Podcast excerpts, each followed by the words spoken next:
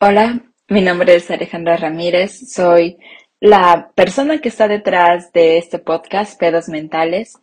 Em, en, esta ocasión me dirijo a cada uno de ustedes con un cordial saludo. Ah, les deseo lo mejor para este nuevo año y pues quiero contarles un poco sobre cómo es mi vida en este momento. Eh, para los que no lo sepan, ahorita estoy viviendo y radicando en Alemania. Llevo ya aproximadamente un mes y medio o un poco más.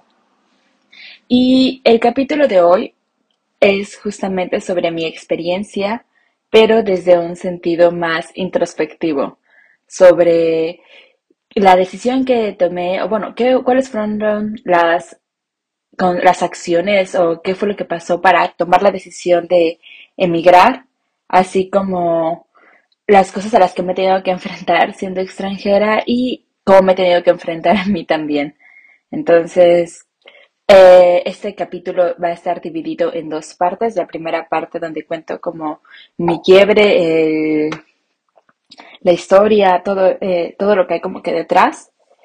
Y la segunda parte donde voy a hablar sobre ya a los objetivos que tengo planteados, como a pesar de que ha sido muy difícil, pues tengo que continuar. Es como la parte ya de, de ascenso o de aprendizaje. Entonces, pues no me resta más que decirles muchas gracias por estar escuchando este podcast y continuemos ahora sí. Bienvenidos a Pedos Mentales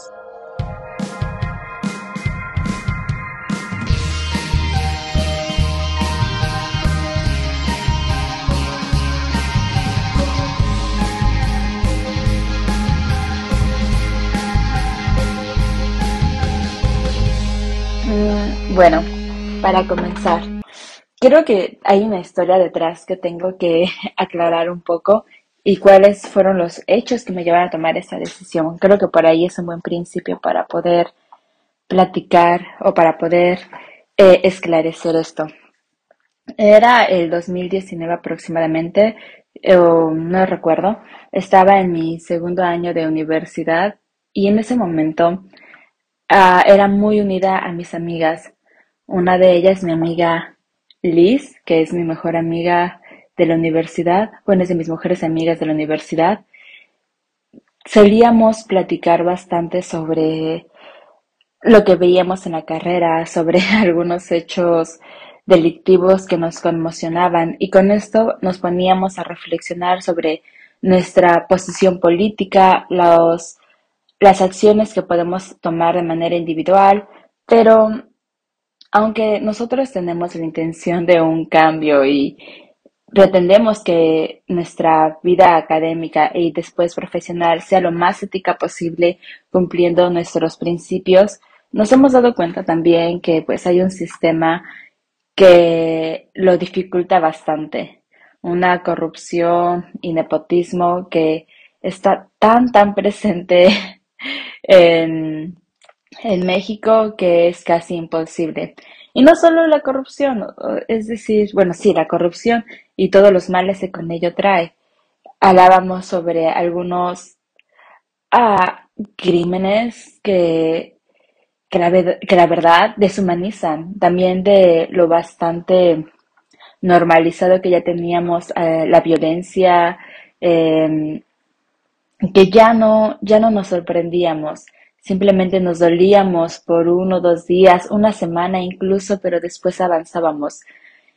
Y quizá, bueno, no sé ustedes cómo se sientan. Yo estoy segura que más de uno tiene este sentimiento de que al final, de impotencia y que al final lo que hagas no, no vale o no tiene sentido porque no hay un cambio entonces, después de tener durante un semestre pláticas todos los días largas sobre esto, mi amiga y yo platicábamos de la opción o de la idea de poder irnos a otro país a vivir, a tener una vida más tranquila quizá, o bueno, en todos lugares hay caos, hay incertidumbre.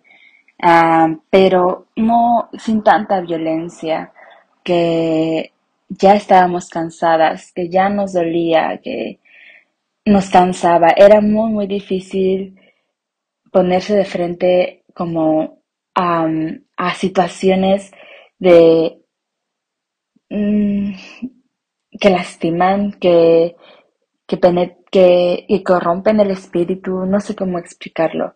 Yo, bueno, para los que no sepan, estudio derecho y obviamente tenemos que ver todas estas situaciones desde un punto objetivo. Trata de blancas, secuestro,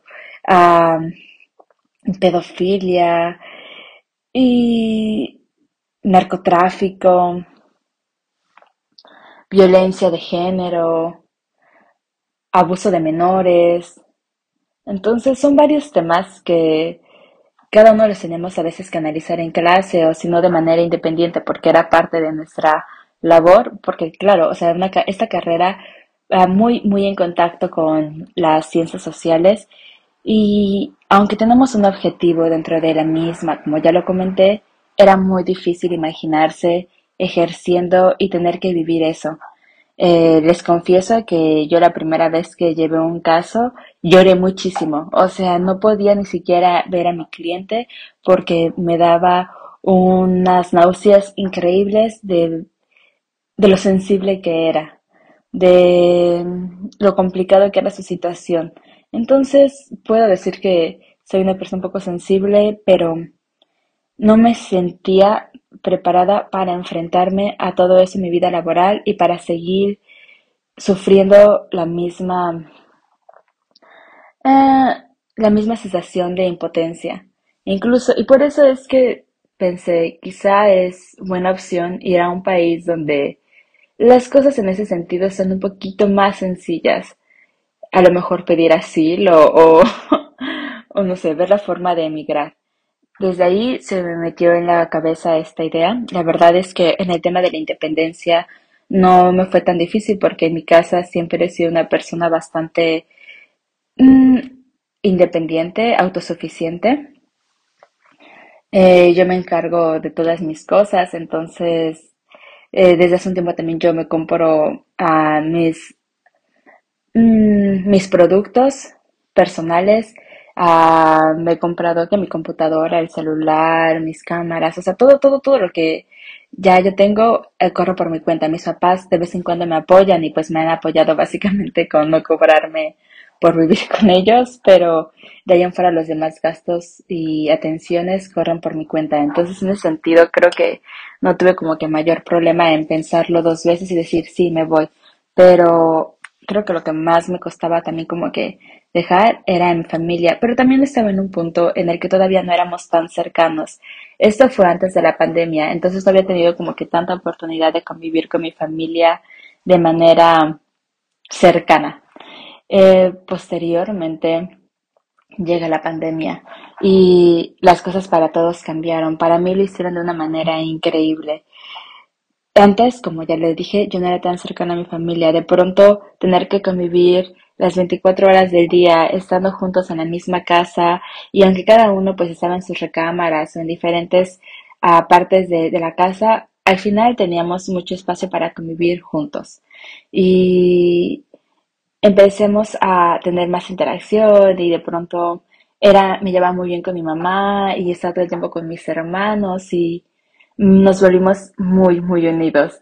Eso es algo que valoro mucho de, de la pandemia, que pese a toda la incertidumbre, a todo el miedo que vivimos, a todo lo que se experimentó, pude tener la oportunidad de volverme más cercana a mi familia, algo que nunca había, nunca había tenido uh, por el trabajo de mis padres, por nuestra escuela y gracias a esto pudimos conectar más.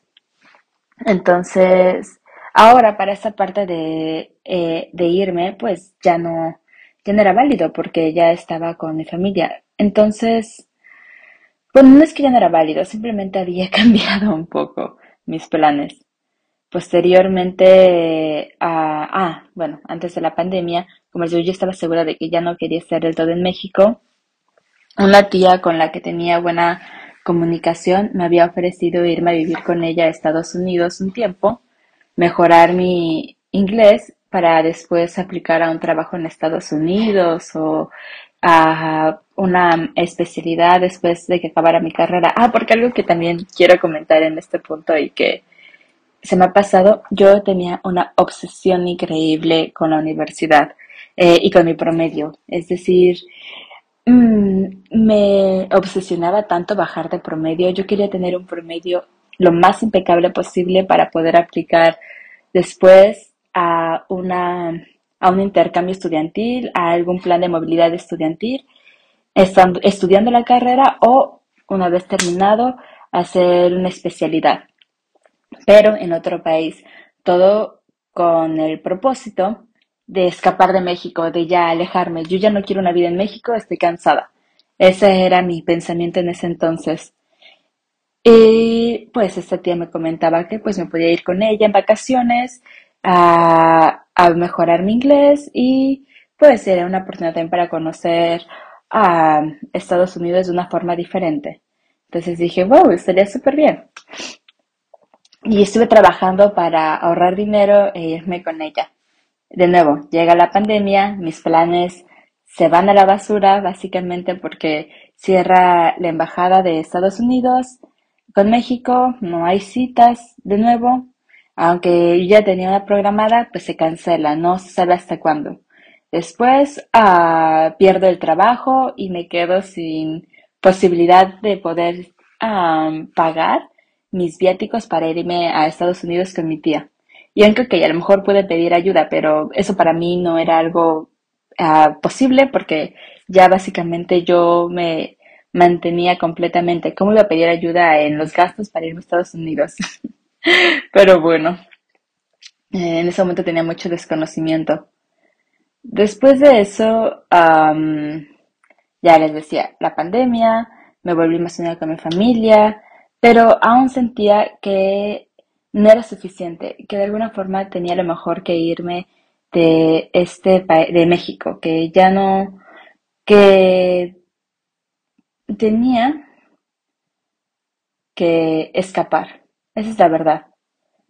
Que estaba en una edad en la que estaba cumpliendo 21 años y pensé, creo que es necesario que conozca otros países, que conozca otras formas de vida, que conozca otras formas de pensar definitivamente y quizá aquí no. Ah, en ese momento yo estaba ayudando en una escuela para extranjeros que quieren aprender español y uno de mis alumnos es abogado que es abogado.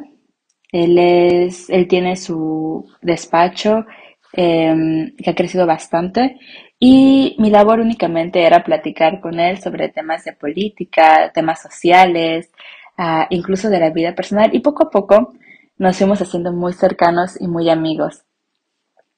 Él me compartió que cuando terminó la carrera eh, se fue seis meses a Inglaterra para estudiar, mm, no recuerdo qué cosa, pero pues por parte de la escuela, pero que le hubiese gustado tener como más valor para poder vivir más tiempo en otra ciudad y también para poder conocer más. Y yo le conté que quería ir a Estados Unidos, que, este, que tenía la intención de vivir allá un tiempo con mi tía y prolongarlo.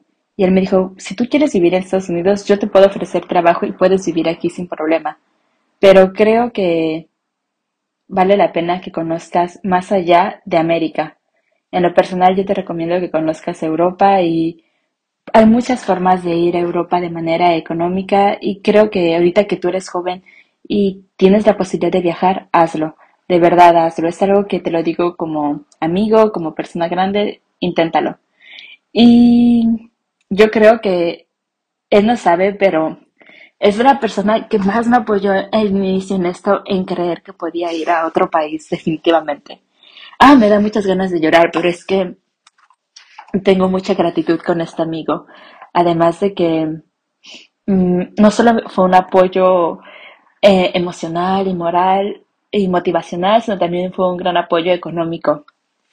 Y, ay no, de verdad, yo sé, yo creo en las bendiciones porque conozco a gente que cree en mí.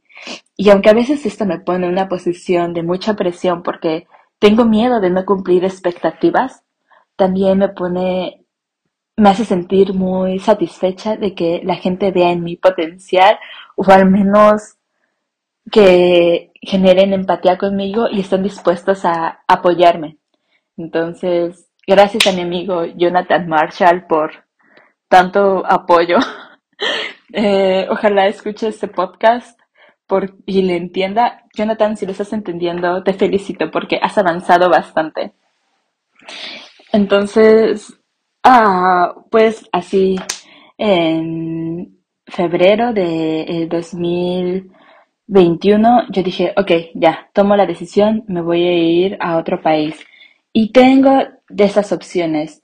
Puedo ir a Países Bajos, puedo ir a Inglaterra, puedo ir a Francia, puedo ir a Alemania. Y lo pensé. Cada uno tenía ventajas. Y al final dije, me voy a ir por la más difícil porque me gustan los retos. No, no es cierto. Tomé Alemania porque, sí es cierto, ah, aunque ya sé hablar un poco inglés y dije, ok, lo puedo perfeccionar en otro país y sería una estupenda oportunidad. También podría, ser, podría aprender un tercer idioma y creo que sería muy, muy positivo eso. Pensé que francés, la verdad, ya no me llama tanto la atención y alemán me parece un poco complicado. Además de que muchos de los escritores, bueno, de los juristas que admiro de mi carrera y que han hecho aportaciones increíbles en el aspecto jurídico vienen de Alemania. Eh, hay muchas oportunidades de intercambio con la UNAM y Alemania y muchas veces los alumnos no acceden a estas porque no tienen el idioma. Entonces, ya no lo pensé más, dije, ok, Alemania, definitivamente Alemania, porque regresando a México, a una vez terminando mi carrera, puedo aplicar a algún otro programa para Alemania. Además de que uno de mis profesores, que igual admiro muchísimo y que dudo mucho que escuche este podcast, pero si lo hace, también quiero agradecerle porque también me ha motivado y apoyado muchísimo. Mi profesor Edgar, que desde que voy en primer semestre también ha confiado en mí, me ha dado trabajo, me ha instruido en el aspecto jurídico, me ha acompañado, me ha regalado libros, me ha invitado a conferencias, me ha invitado a participar en sus en sus proyectos, en sus libros. Ah, igual Marshall me ha invitado a participar en proyectos, en conferencias y pueden creer. O sea, yo para mí, para mí, para mí esto es inmenso. O sea, yo no hubiese imaginado en algún momento de mi vida poder tener gente que confiase de esta forma en mí y que además creyera en mi capacidad académica. Y wow, o sea, todo ha sido algo muy, muy increíble en, mi vida en, en esto.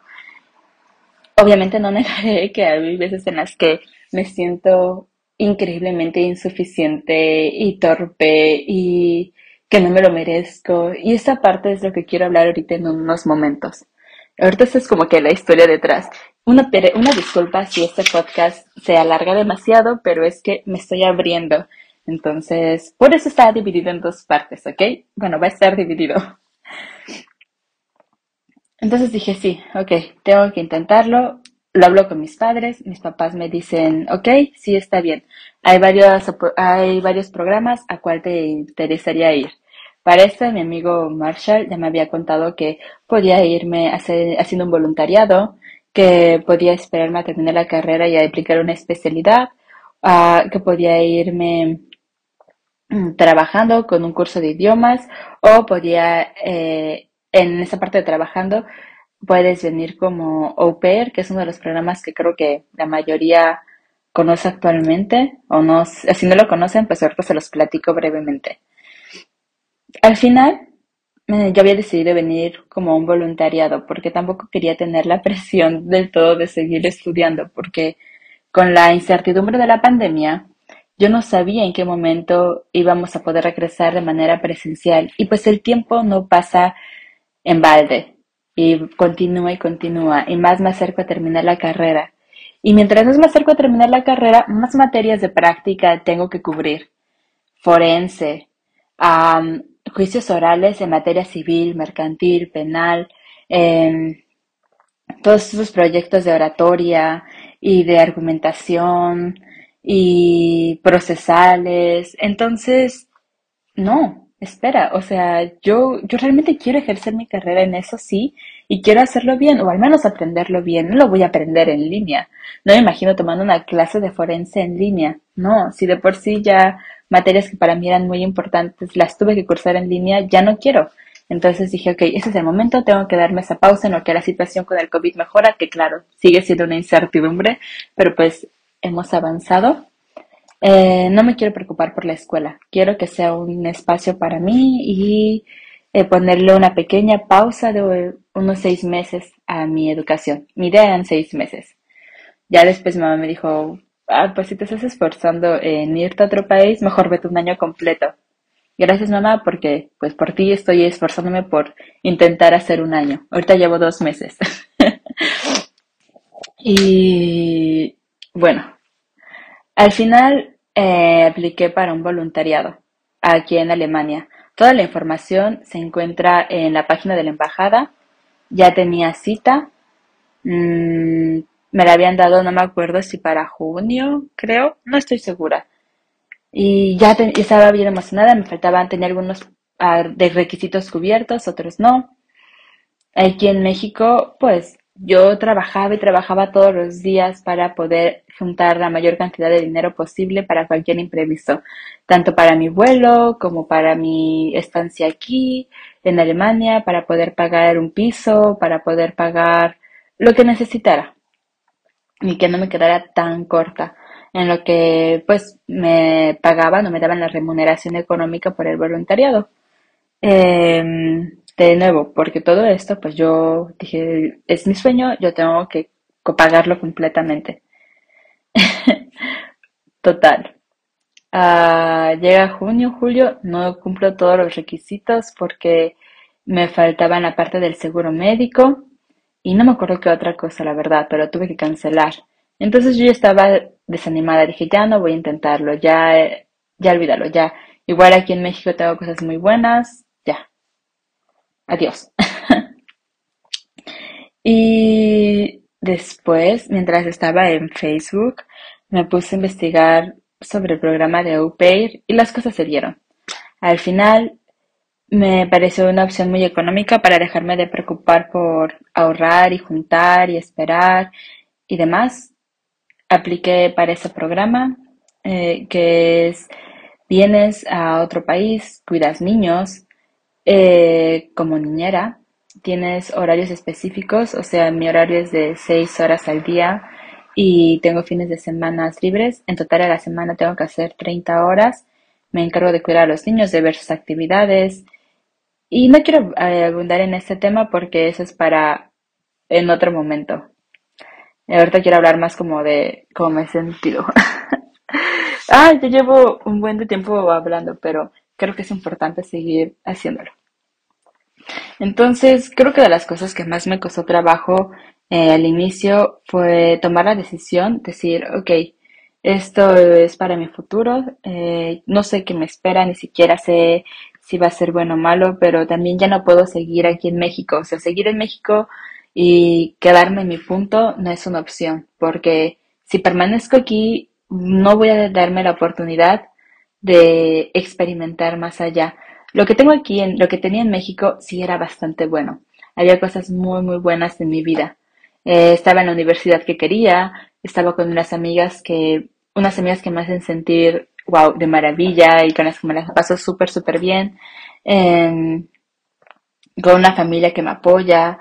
Eh, y con proyectos educativos y laborales también muy positivos, pero también dentro de mí estaba el querer ir a conocer otros países. Entonces, y otra forma de vida, no sé cómo explicarlo.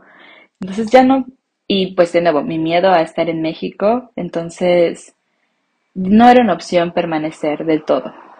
Em, creo que lo que más trabajo me costó fue tomar la decisión y decir, ok, sí, pese a que me rechazaron en el primer momento la primera visa y tuve que cambiar de fecha, pese a que la relación que tenía en ese momento me decía no te vayas y, no me lo, y no me, como que pues te aferras. mi familia y verla y la unión que tenía, a todo eso que me unía a México, poner una pausa me costó mucho trabajo, pero también les digo, quería conocer algo más, entonces fue completamente salir de mi zona de confort y ustedes saben, o quienes lo hayan experimentado, saben que no es fácil y que hacerlo requiere mucha meditación, de mucha determinación y a veces duele mucho también. más cuando, más si eres como medio sensible o no sé, pero en mi caso me dolía muchísimo, pero lo quería también, es un poco raro. Bueno, total, ya tengo mi segunda cita, esta es en octubre, ah, tomo la decisión en septiembre porque todavía no estaba segura. y lo tomé en mi cumpleaños, la decisión casi. Em, el 21 de septiembre, bla, bla, bla. Bueno, la tomé la decisión en septiembre. Después de eso, eh, en octubre tengo mi cita en la embajada, eh, me aprueban la visa y entonces ya era casi un hecho, sí me iba a ir. Wow, ¿qué? O sea, sí me voy a ir a otro país a vivir un año. ¿Qué? ¿Qué? Y de pronto me invade un nuevo miedo y un nuevo tipo de preocupaciones. No me puedo ir de México porque no sé qué le espera a mi familia, no sé qué le espera a mis hermanos. La pandemia está horrible y si les pasa algo, si se enferman y no sé, obviamente te da miedo de que se mueran, o bueno, al menos a mí me da, me da mucho miedo que les pase algo así y yo esté lejos. me da miedo que me, me fuera a sentir increíblemente triste aquí en Alemania, eh, me da miedo que fuera a fracasar con mi objetivo de aprender otro idioma, con mi objetivo de uh, conocerme a mí. Entonces, me inundan muchos miedos eh, de que regrese y mi carrera ya no esté, no sé, no sé. Fue muy difícil. Creo que el último mes me la pasé llorando muchísimo eh, la última semana antes de salir de México me acostaba en la cama de mi mamá a llorar porque no quería irme, pero a la vez sí quería. Y tenía un miedo increíble. Ay, fue muy, pero muy, muy difícil. Y ya en el aeropuerto eh, me fue a dejar mis padres, mis hermanos, mis amigas. Eh, mi familia, mis tíos, mis tías, mis primos, toda mi familia ahí despidiéndome. y antes de irme casi vi a mi mamá tan tierna, siempre tan...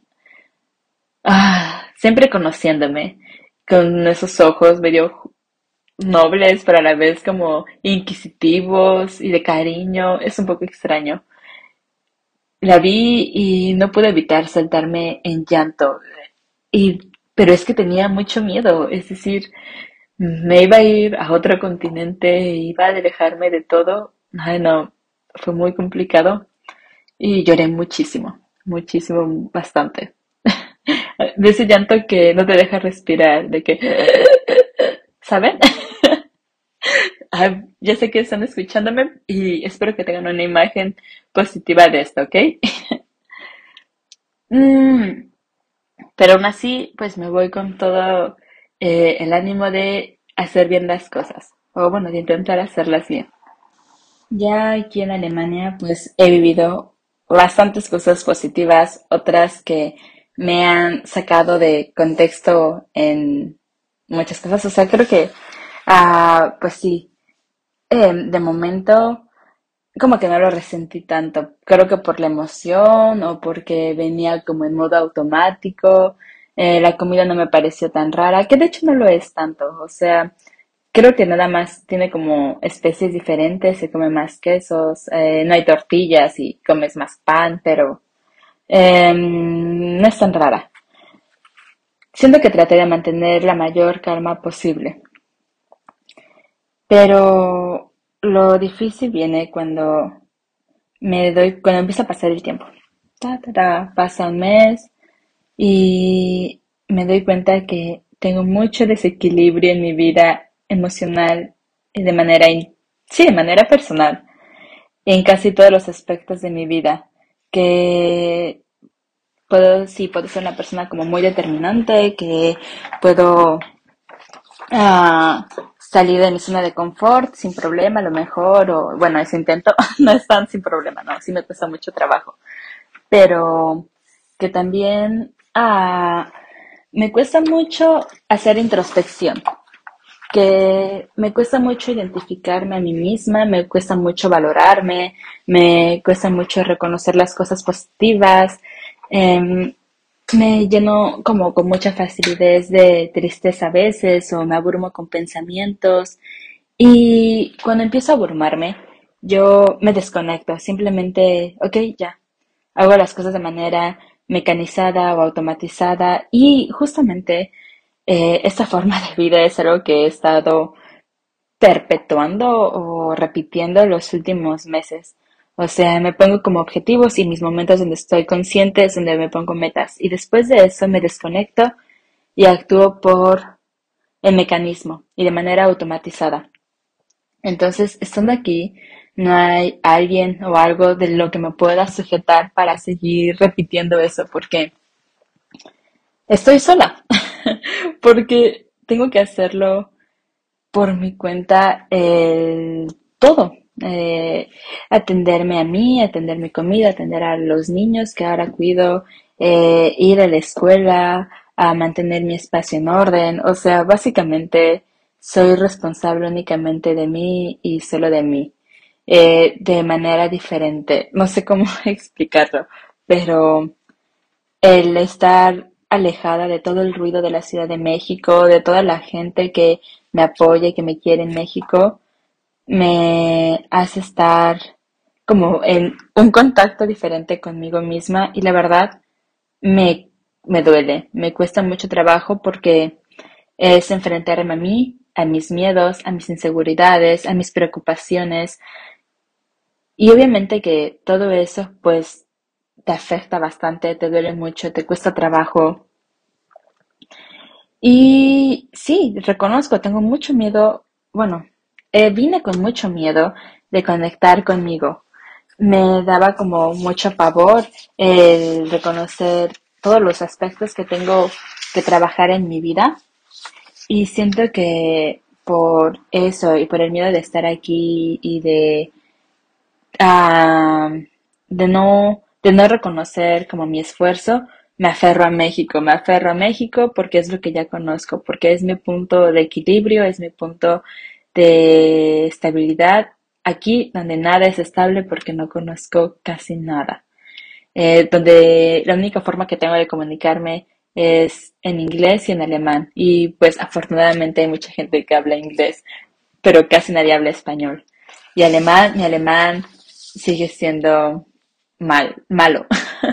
bueno, creo que ha mejorado, pero eh, y la gente ya comienza a entenderme mejor. Ha sido muy, muy empática la gente que he conocido aquí en esa parte del idioma, pero pues sí, eh, me aferro a mi punto de estabilidad porque aquí no conozco, porque tengo miedo a lo desconocido y creo que eso todos lo hacemos, pero reconocerlo pues cuesta mucho trabajo. Y ahorita que estoy aquí se lo reconozco, sí me dio mucho miedo enfrentarme a todo eso yo sola y reconocer que iba a estar sola y que llegando a mi casa no iba a tener a mi mamá que me iba a abrazar y que me iba a tener preparada la comida después de un día pesado. O sea, sí, por muy autosuficiente que yo sea y que yo me prepare mi comida y que haga las cosas por mi cuenta, no es lo mismo llegar a una casa y no tener ese espacio de seguridad emocional y demás para soltarlo. Entonces, ah, eso ha sido como que muy difícil porque me fuerza a estar conmigo y con todo aquello y con mis pensamientos. Ah, ya aquí, estando aquí, me enfrento a mí sola, pero les digo, lo ignoro. Pero pues te fuerza. Al final, ah, tuve que hacerlo. Eh, tuve un momento de quiebre en Año Nuevo. Me da un poco de vergüenza como decirlo, pero Sí, creo que en Año Nuevo se mueven muchas energías. Y pude soltar todo el estrés, toda la preocupación, todo, mm, toda la tristeza que venía cargando, toda la, la presión, no sé si ya lo dije, sí, em, llorando. Y lloré y lloré y lloré y afortunadamente estuve en un lugar donde me cuidaron, donde me entendieron, donde me pude sentir cómoda para llorar y liberar todo eso que tenía en mí, porque qué bueno, gracias a eso ahorita puedo ver las cosas de manera diferente. Ya no les voy a negar que aún me sigue dando miedo estar aquí. Es una nueva especie de vulnerabilidad eh, la que estoy experimentando, alejada de, de todo lo que conozco, alejada de mi familia, alejada de mis costumbres, de mi idioma, de lo que yo creía que me representaba. Ahora hay otras cosas que me representan, hay otras situaciones que, mm, que tengo que trabajar en mí y cultivar para poder compartir. Ok, suena un poco raro, pero lo que quiero decir es que ya no solo es mi identidad como mexicana lo que me hace interactuar aquí, sino que también tengo que interactuar por las prácticas que tenga, por mi forma de pensar, por mis ah, aspiraciones personales, por los valores que tengo, por los no sé, incluso hobbies, etcétera, que me hacen a mí ser yo. O sea, mm, más allá de lo que podía conectar en México por lo que nos daba sentido de identidad, ¿no? O sea, yo platico con mis amigas, no sé, de algo que nos representa como mexicanos, de algo que tenemos en común. Mm, mm, podría hablar ahorita con ellas sobre el problema del SAT y decir, sí, estoy de acuerdo por esto o no, estoy, no estoy de acuerdo por esto, y ahora imagínate tal y tal y tal. Aquí no puedo hacer eso, aquí no puedo hablar del SAT porque pues es algo solo en México. y entonces, sí, les digo, es una nueva especie de, ah, de soledad, pero no es una soledad que, que me lastime, no es una soledad que me haga sentir mal. Es una soledad que ahora sé que necesitaba para enfrentarme a mí, para analizar mis errores, mis sentimientos, aprender a reconocerme.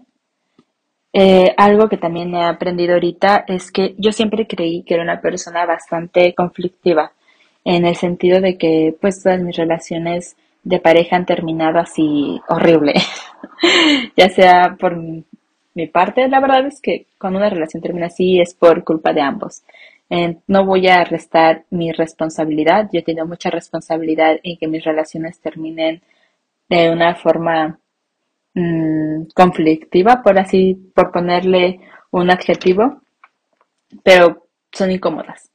Y ahora sé que no, que no necesariamente eso es algo mío que lo he aprendido, que lo he normalizado, que he normalizado el estrés, que he normalizado algunas situaciones tóxicas, pero yo no soy una persona caótica o el caos no me pertenece, no sé cómo de explicarlo. Em, sí, o sea, sí lo he vivido mucho tiempo, pero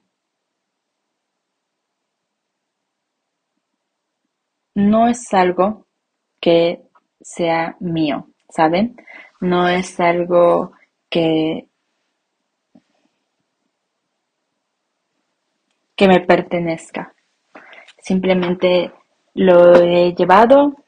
creí que estando aquí ha sido de las cosas que también me ha costado más trabajo enfrentar porque yo en algún momento siempre estoy como a la expectativa o con el miedo o bueno, siempre estoy a, sí, como a la expectativa o, con, o a, la, a la defensiva, esperando a que en algún momento todo se vaya a la mierda. Eh, porque estoy acostumbrada a eso, o sea, porque estoy acostumbrada a que cuando más empiezo a sentir cómoda, todo se arruina. y es un miedo que ahorita he tenido que enfrentar y por eso les hablo esta parte del caos, porque ahora sé que no tiene que ser así.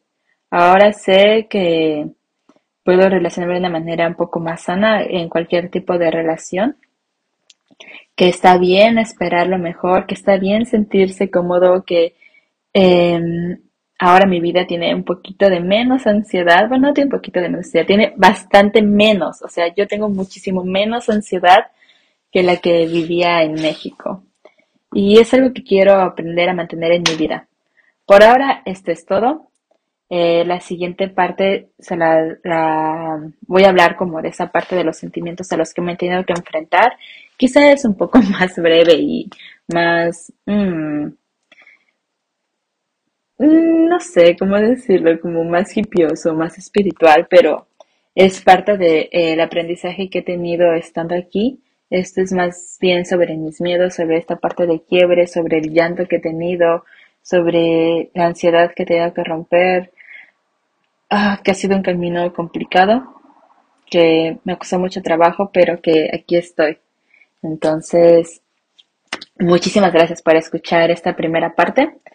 Les mando muchísimo cariño y me despido con, no sé, un fuerte abrazo, con una frase en alemán. Voy a pensar en cuál. Bueno, simplemente auf Wiedersehen o choose, choosy, que es adiós.